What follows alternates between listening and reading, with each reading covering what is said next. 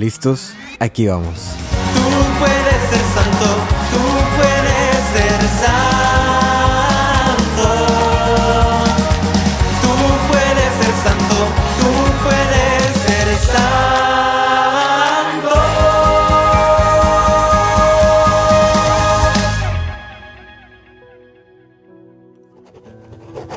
Para el discípulo más amado.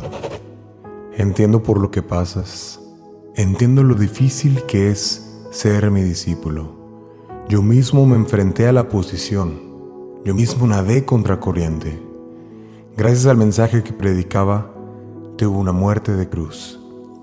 Pero mi mensaje no termina ahí. Mi mensaje no termina en la muerte. He resucitado y te he dado vida. Sé que es difícil seguirme, sé que es difícil predicar este mensaje, llevar este estandarte, pero no tienes idea de cuántos hijos e hijas mías se benefician cuando proclamas mi nombre.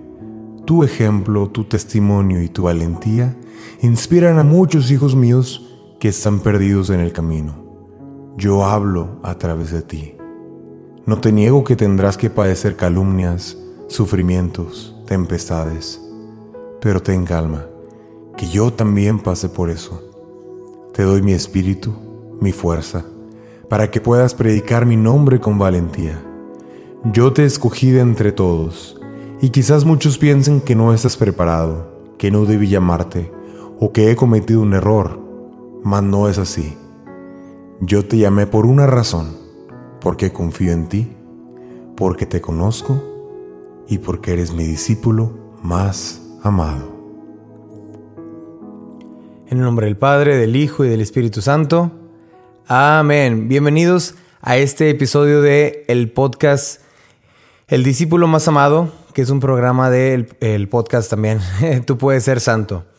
Fíjense que este domingo es un domingo muy interesante porque otra vez nuevamente en algunos países se va a estar meditando una lectura y en algunos países otra diferente. Esto es porque cada país tiene una conferencia de obispos que deciden ciertas fechas, cuáles son, eh, digamos, las solemnidades o las fiestas de, guardar. Eh, y debido a esto, algunas se cambian. En el caso de México y algunos otros países latinos, el, el jueves se celebró la solemnidad de Corpus Christi, la solemnidad del cuerpo y la sangre de Cristo. Por lo tanto, el domingo celebrarán o están celebrando el décimo domingo en tiempo ordinario. En Estados Unidos es lo contrario, en Estados Unidos el jueves no se celebra, sino que la fiesta se mueve hasta el domingo. Entonces en Estados Unidos estaremos celebrando la solemnidad del cuerpo y la sangre de Cristo. Cualquiera que sea el caso, estaré hablando de ambas lecturas. Eh, estaré tratando de relacionar y dar un pequeño reflexión eh, para cualquiera de estas dos lecturas, sea cual sea la misa a la que vayas pues que puedas también reflexionar y te puedas tener otro punto de vista sobre las lecturas de este próximo domingo, 11 de junio. Empecemos con lo que es la solemnidad del Corpus Christi. Corpus Christi de latín, cuerpo de Cristo. Eh, fíjense que es muy interesante porque en el Evangelio dice, eh, ese es un Evangelio de Juan, capítulo 6, donde Jesús habla del pan vivo. Y este Evangelio, fuera de que es un evangelio controversial y polémico en aquel tiempo, ¿verdad? Porque imagínense un, hombre que acabas de conocer hace algunos años, de pronto te dice, si no me comes y si no me bebes, no tienes vida eterna. Pues para empezar el hecho ya del asunto ahí caníbal, pues es un, es un asunto que, impacta, impacta a la gente. Y segundo, la vida eterna, pues en ese tiempo eh, muchos no creían en la resurrección porque no había resurrección, no existía no existía la resurrección. Entonces, estos dos elementos en conjunto era una locura, era una locura para todos. Aquí vemos cómo dice en, el Evangelio de Juan, capítulo 6, dice, los judíos se pusieron a discutir entre sí, ¿cómo puede éste darnos a comer su carne? ¿Verdad? El domingo pasado meditábamos cómo Jesús le revelaba a Nicodemo, ¿verdad? El que no nace de nuevo este, no puede tener vida. O, eh, y entonces Nicodemo se ponía a pensar, bueno, ¿y, ¿y, cómo voy a nacer de nuevo si mi madre ya no existe? O mi madre está muy vieja, o hace, bueno, muy vieja no, perdóneme, pero es que es que sí lo dice, en, así lo dice en, la serie de Chosen, tiene ahí un como un, un, un pequeña escena donde lo, lo, pone de esa manera, de una manera un poco cómica. Pero bueno, el asunto es ese, ¿no? O sea, desde entonces todos esos mensajes eran impactantes y eran... Eh, pues difíciles de entender para la gente. Era difícil ser un seguidor de Jesús. Entonces imagínense, los que no creían tenían razón suficiente para dudar de este hombre, para apresarlo, para condenarlo, para decir cualquier cosa, ¿no? Por si es que este hombre nos dice que lo, lo comamos. Este hombre nos dice que Él es el pan vivo bajado del cielo. Este hombre nos dice que es el Hijo del Hombre, ¿qué, está pasando? Y luego nos dice también que hay resurrección, que hay vida eterna. Entonces, imagínense estar en la posición de los discípulos, los discípulos de Jesús, ¿no?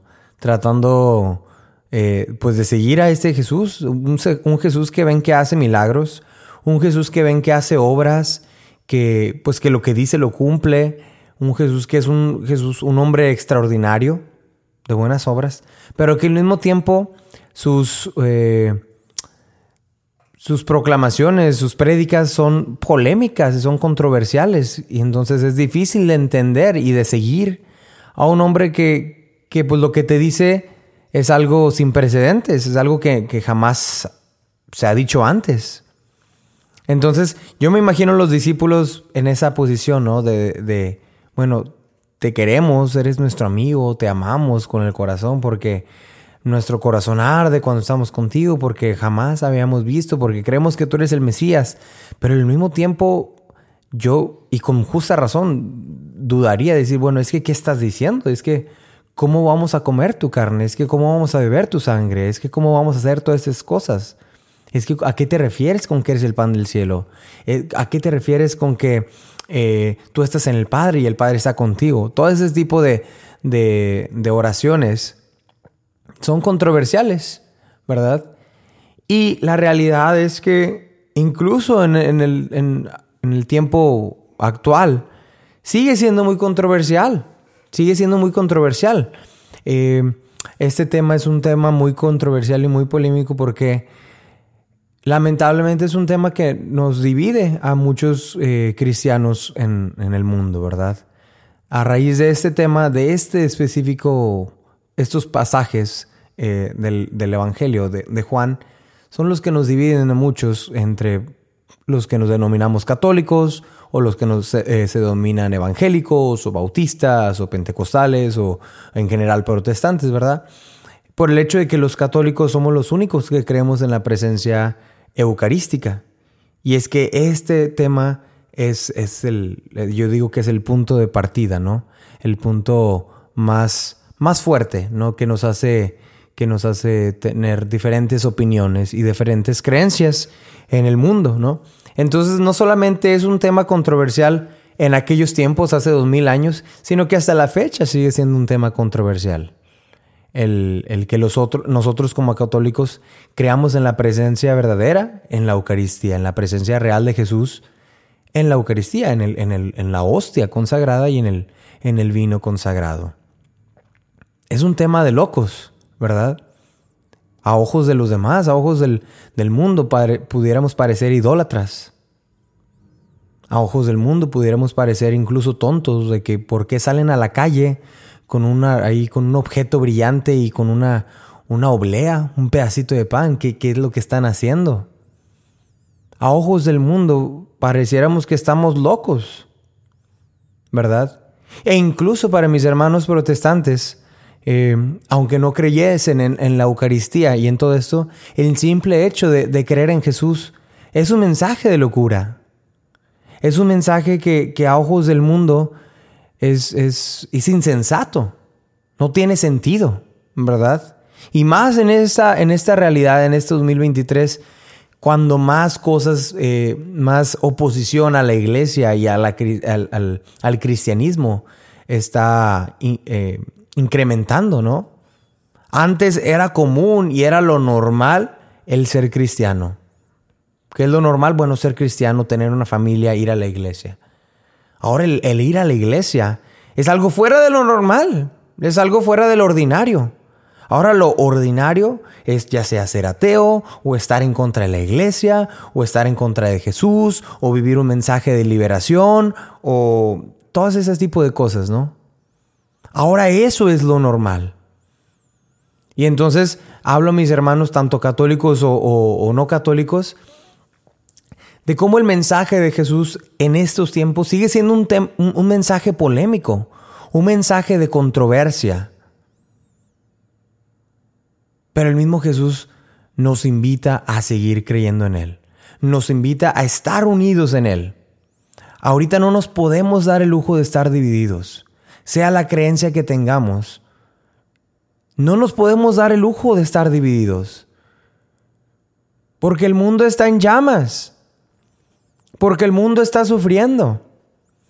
Porque el mundo está levantándose en creencias que pues son erróneas. Porque el mundo se está alejando de Dios. Porque, como lo dice, los judíos se ponen a discutir.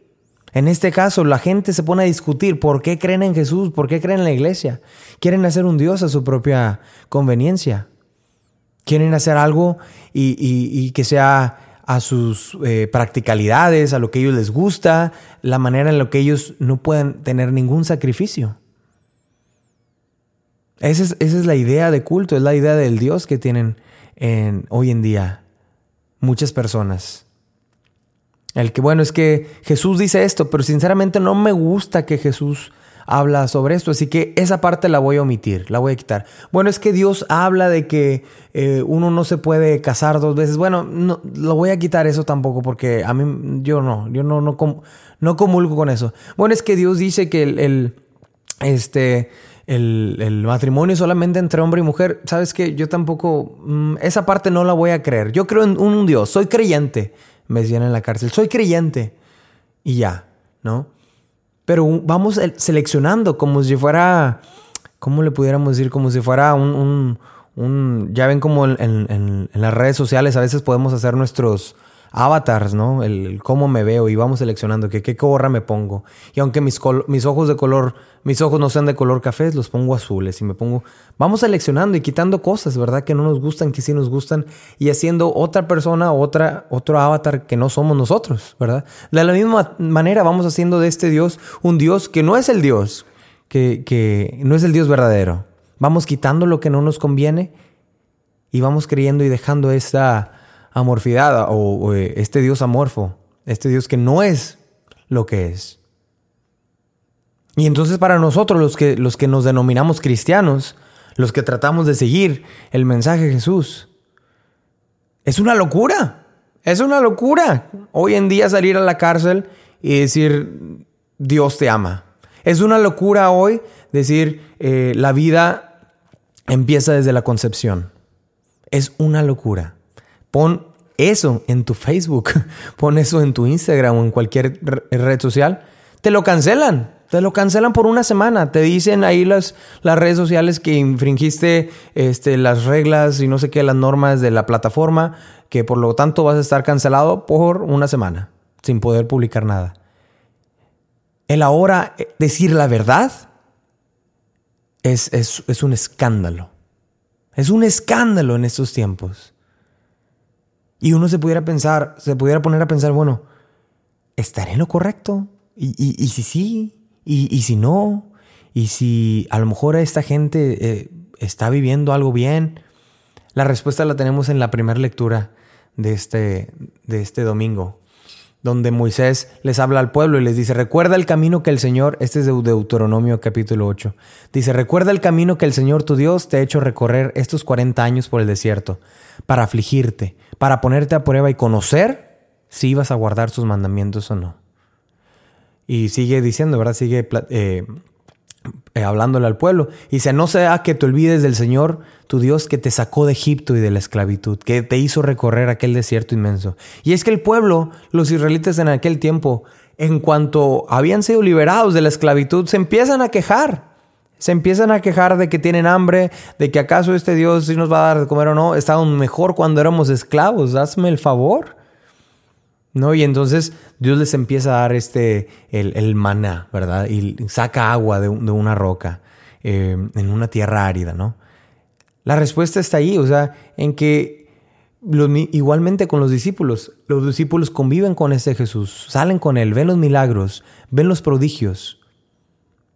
Es en base a eso en lo que tenemos que creer a Jesús, por lo que hemos visto, porque por lo que Jesús, por lo que Dios ha hecho en nuestras vidas, en los 18, 20, 15, 30, 50, 60 años que tengamos. Creemos por lo que Dios ha hecho en nuestra vida. Creemos porque su providencia siempre ha estado ahí. Y a través de eso afianzamos nuestra fe en Él y salimos a predicar este mensaje con valentía. Ya sea el mensaje de los católicos de decir creo en la Eucaristía porque creo en la presencia viva del Señor en este pedacito de pan, o ya sea el mensaje de quienes no son católicos de decir, bueno, creo en Jesús, el Hijo de Dios, que dio su vida por nosotros, por los pecadores, creo que eh, eh, están salvados, ¿verdad? Sea el mensaje que sea, tenemos que salir con valentía. Tenemos que predicar. Yo les decía, ¿a quién les decía? Esta semana acabo de terminar un, retiro de, adolescentes de, high school, de eh, preparatoria. Y les decía, ¿qué se celebra en junio? Bueno, la gente del mundo celebra el mes del orgullo, del orgullo eh, pues LGBT, ¿no? Y lo vemos en todos lados, en todos, en las tiendas, en los cafés, en los restaurantes, en los comerciales, en el Internet, ¿no? Y la gente que es parte de este movimiento lo porta con orgullo y en el mes de junio, ¿qué es lo que hacen? Hasta con, pues ahora sí con la palabra, con orgullosamente portan este estandarte del orgullo, eh, pues ahora sí que orgullo gay, ¿verdad? O como le llamen. Y salen y lo dicen y lo predican y lo, y lo mueven y salen a marchar y salen a, este, con toda libertad y se visten de las maneras en las que se visten y todo esto. Yo les decía, si nosotros fuéramos tan siquiera el 10% eh, valientes de lo que, de, de, esa, esa valentía que está mal encausada, pero si nosotros pudiéramos tener tan siquiera el 10% de esa valentía para predicar con la misma fuerza el nombre de Jesús, el mundo sería diferente. Si nosotros de la misma manera portáramos con orgullo el estandarte de Jesús, el estandarte de un Dios que dio la vida por nosotros, que se hizo hombre, que murió en la cruz, que resucitó, y que ahora, gracias a Él, tenemos vida eterna. Si nosotros saliéramos a las calles portando ese estandarte con valentía, hablándolo a los cuatro vientos, el mundo sería diferente. Y es que en este, en este día te quiero invitar precisamente a eso, a que salgas con valentía a predicar en lo que crees, que no te calles, que no te lo calles, ahora más que nunca. Dios te pide que hables, Dios te pide que creas en esta controversia, en esta locura. Dios te pide que sigas con Él, aunque el mundo crea que es una locura lo que Él predica. Aunque el mundo crea que es, que es una tontería, que es una estupidez, Dios te pide que sigas al pie, que sigas ahí, que sigas valiente, que sigas siendo su discípulo les comentaba al principio que eh, en otros países van a estar leyendo otra lectura y el evangelio que van a estar leyendo es el evangelio del llamado de Mateo. Y yo creo que incluso, aunque no se eh, celebraran la solemnidad del Corpus Christi, también sigue siendo un, evangelio muy eh, ad hoc a, este, a esta ocasión, ¿verdad? Es el momento en el que Jesús llama a un recaudador de impuestas, una persona que ante los ojos del mundo no está preparada, que ante los ojos del mundo es, un, es, el, enemigo. Pero Jesús lo llama. Jesús lo ve. Dice que Jesús vio a un hombre. Jesús te ve y sin importar tu historial, sin importar lo que seas, Jesús te dice, sígueme. Y de la misma manera los, los fariseos se preguntan, ¿por qué su maestro come con publicanos y pecadores? Y así de la misma manera, eh, otra vez, Jesús siendo controversial. Y nosotros tendremos de la misma manera la respuesta de todas esas personas diciendo, pero es que ¿por qué tú crees en esto? Pero es que ¿por qué, eh, ¿Por qué ustedes celebran en una iglesia? ¿Por qué no pueden ir eh, estar en su casa? Pero es que por ustedes, ¿por qué creen, creen en, en- en la Eucaristía? Pero es que ustedes, ¿por qué creen en un Dios? ¿Por qué hacen todas estas cosas? De la misma manera seremos cuestionados en todo mundo. Incluso eh, lo que hace, lo que hace el, el mundo es atentar con nuestra persona y decir, pero es que tú eres una persona que, que pues tienes vicios, que eres un pecador, que eres estas cosas. Y nosotros no deberíamos de avergonzarnos de eso, sino al contrario, pues esa es nuestra condición, esa es nuestra, ahora sí que nuestra naturaleza, decir, claro, exactamente, por esa misma razón, porque soy un pecador, porque me equivoco, porque tengo problemas de ira, porque tengo problemas de alcoholismo, porque tengo problemas, porque estoy separado, porque eh, la razón que sea. Precisamente por esa razón fue la, es la que Dios me llama. Porque Dios confía en mí. Porque Dios tiene misericordia conmigo. Porque es un mensaje de controversia. Dios te invita a ti, sea cual sea tu historial, sea cual sea tu, tu condición actual. Dios te invita a ti que salgas con valentía a predicar su nombre. Habrá momentos en los que te dudes y bueno, y estaré haciendo lo correcto, y estaré predicando el mensaje correcto. Cuando lleguen esos momentos, eh, voltea la mirada atrás, no para lamentarte, sino para saber y darte cuenta cómo Dios ha estado ahí contigo. Y, y- y a través de eso, afianzar tu fe en Dios, decir, sí, es verdad. Si Dios ha estado en mi vida, Él seguirá y Él me acompañará. Y aunque la gente se ponga a discutir y aunque la gente eh, se ponga a cuestionarnos, seguiré predicando esto. Seguiré con valentía predicando el nombre de Jesús. Seguiré diciendo que, que Jesús es el pan vivo bajado del cielo. Seguiré diciendo que su carne es verdadera comida, su sangre es verdadera bebida, aunque sea algo polémico, aunque sea algo controversial. Seguiré diciendo que el que no lo come ni bebe su sangre no tiene vida eterna. Seguiré predicando su mensaje de esperanza, su mensaje de salvación, porque para eso fui llamado. Porque entre todos Dios me llamó. Porque a pesar de mi condición y a pesar de lo que preparado o no que estuviese, Dios así me llamó y Dios confía en mí. Y entonces yo debo confiar en un Dios que confía en mí. Ánimo, ánimo. Te invito a que, especialmente en este mes y en todo el año, pero en especialmente en este mes, que sea como, un- como ese arranque, ¿no? Ese, esa, esa chispa en la que tú puedas salir y con hacer un segundo esfuerzo. Decir, bueno, si ya estoy haciendo esto, quiero hacer algo más. Que no tengas miedo de hablar de tu fe en el, en el contexto en el que estés. Que no tengas miedo a hablar de fe cuando te vayas a cortar el cabello, cuando estés tomándote un café, cuando estés eh, bailando, cuando estés, lo, que sea que estés haciendo. Que no tengas miedo de hablar con naturaleza, con normalidad, de que eres un discípulo de Jesús, de que eres un creyente de Dios.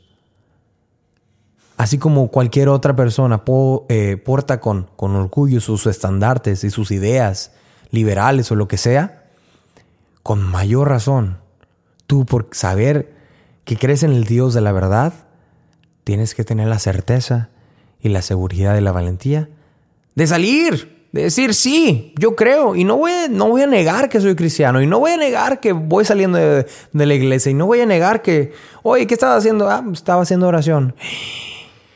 A mí me pasa muy seguido cuando me preguntan, les platiqué un día, me parece, eh, estaba en un concierto y, y estaba en este concierto este, y tenía una cerveza en la mano. No estaba borracho, nada, estaba disfrutando de la música con una cerveza, con un hot dog en mi mano derecha y me encuentro con este hombre y este hombre eh, empieza a decirnos que, ay, vamos a hacer que no sé qué, y, y, este, una bolita, que no sé qué. Y le digo, no, no, no, no, no. Y empezamos a platicar y, nos, eh, y me dice, bueno, ¿y tú de qué trabajas? ¿Por qué tienes que irte hoy en la noche de regreso a, tu- casa? Le digo, ah, pues porque yo soy coordinador de jóvenes en una iglesia. Y, por un momento casi titubeo. Por un momento casi no digo eso. Pero no, he estado tratando de con mayor orgullo decir en lo que hago y, creer en lo que hago. Soy eh, I'm youth minister, soy un joven, soy un coordinador de jóvenes. Si viera la, cara que tiene toda la gente cuando ve eso, es como, ¿qué? ¡Wow! Ese momento fue impresionante porque en cuanto le, le platiqué de eso, de que trabajaba en una, en una iglesia, al momento este hombre que estaba completamente ebrio, que estaba pues, viviendo el momento, ¿no? En ese, ese concierto, empieza a decir, por favor, mañana cuando vayas a la iglesia, reza por mí. Ahí, en medio del concierto, en medio de mil gentes, en un sábado a las 6 de la tarde, este hombre llamado Mario me dice, por favor, mañana cuando vayas a la iglesia, reza por mí. Yo eh, me he alejado de Dios. Sé que pagaré por cosas que he hecho. No soy un hombre malo. He hecho, he hecho cosas malas, pero no soy un hombre malo. Eh, espero algún día regresar a Dios. Y, yo en ese momento empecé a platicar con él y decir, le dije, bueno, hermano, pues ánimo, acércate. Eh, momentos como este, porque me platicaba, mis sobrinas precisamente acaban de fallecer ahorita, hace algunas horas. Las balacearon en un centro comercial aquí, en, allá en- cerca de Dallas. Eh, y yo, sin saber qué hacer, pues eh, me vine a este concierto y, y estoy sacándolo todo en la manera en la que lo hace, ¿verdad? A través del, del alcohol. Entonces yo le dije, bueno, momentos como este que, que sean de reflexión para ti, de saber que la vida es corta, de saber que en, momento, en cualquier momento Dios nos puede llamar y hay que estar listos, hay que estar preparados. Y empecé a platicar con él y le empecé a, a dar un mensaje de esperanza. En medio de un concierto, yo con una cerveza en mi mano izquierda y un hot dog en mi mano izquierda, en derecha. Y no me pongo de ejemplo, pero me- te, te pongo este, pues esta realidad de que en cualquier momento se te presenta la opción de predicar el nombre de Jesús y hay que estar listos. Hay que estar listos para hacerlo con valentía. Yo quizás pude haber dicho no. Eh, trabajo, no, es que yo trabajo ahí en una em- empresa. Y ya, ahí hubiera terminado el tema. Sino que dije, coordino jóvenes en una iglesia. Y este hombre inmediatamente cambió su cara, su semblante. Y me dijo, reza por mí mañana. Mañana que vayas a la iglesia, mañana que vayas a la misa, reza por mí, por favor. Que ese es el mensaje de esta, de esta tarde, para este fin de semana, para este domingo. El mensaje de Dios es un mensaje polémico, es un mensaje de controversia, es un mensaje difícil de entender, difícil de aceptar para el mundo. Pero Dios te ha escogido para llevarlo con, con orgullo, con honor. Así que no tengas miedo de proclamar con valentía el nombre de Jesús, porque por algo Dios te llamó, como Mateo. Por algo Dios te llamó, porque eres su discípulo más amado. Como un pequeño bonus para este, este domingo, esta reflexión te comparto un canto que escribí precisamente en base a esa historia. No de una manera literal, pero incluyendo otras historias que me han pasado por la calle. Eh, lo traté de hacer de una sola persona, ¿verdad? Este canto se llama Me llamo Mario. Ojalá que te sirva de reflexión. la la la la la la la, la, la, la, la, la, la, la, la, la. Iba tranquilo y sin deprisa, disfrutando de la brisa y del sol. Me detenía y observaba la belleza que me hablaba de mi Dios. Oh, cuando de pronto y sin aviso lo encontré en una forma muy humana, supe que Respiré unos segunditos, me puse a orar tantito y al me le acerqué. Tenía un letrero en sus manos y un aspecto singular. No había nadie a su lado más que un perro muy leal. Se notaba en sus ojos la tristeza y la falta de esperanza. Podría yo decir que no le hayan antes dicho? Su historia yo quería oír y sí que me senté un ratito. Me dijo, me llamo Mario, tengo tres días en la calle sin comer. Abandonaron por los vicios, ya mi esposa ni mis hijos no me quieren ver. Oh, estoy rendido y no sé ni a dónde voy. Así que hoy solo te pido que me hagas un favor. Más o menos hacia dónde iba todo eso y mi cartera se vio. Él me detuvo con sus manos, dijo algo asombroso. Yo no te pido dinero, pido algo más valioso. Que mañana cuando vayas a la iglesia no me olvides en tu oración. Yo no soy un hombre malo, he cometido mil errores. Dile a Dios que yo soy Mario y que se acuerde de ese pobre. Me quedé enmudecido, el corazón en pedacitos se quedó. Entendía en mi cabeza como Mario en su pobreza me enseñó. Oh, que en la vida hay algo más que las riquezas. El alma está por sobre toda cualquier posesión. Dio la vuelta y se marchó y me di cuenta que mi corazón con él ardió. Era Jesús resucitado que me habla a través de Mario. Así como él hay mucha gente esperando que la encuentres. Sé valiente y si te atreves a buscarlo tú lo reconocerás. ¿Y cómo le responderás? ¿Qué palabras usarás? Respira unos segunditos, ora tantito y ya verás.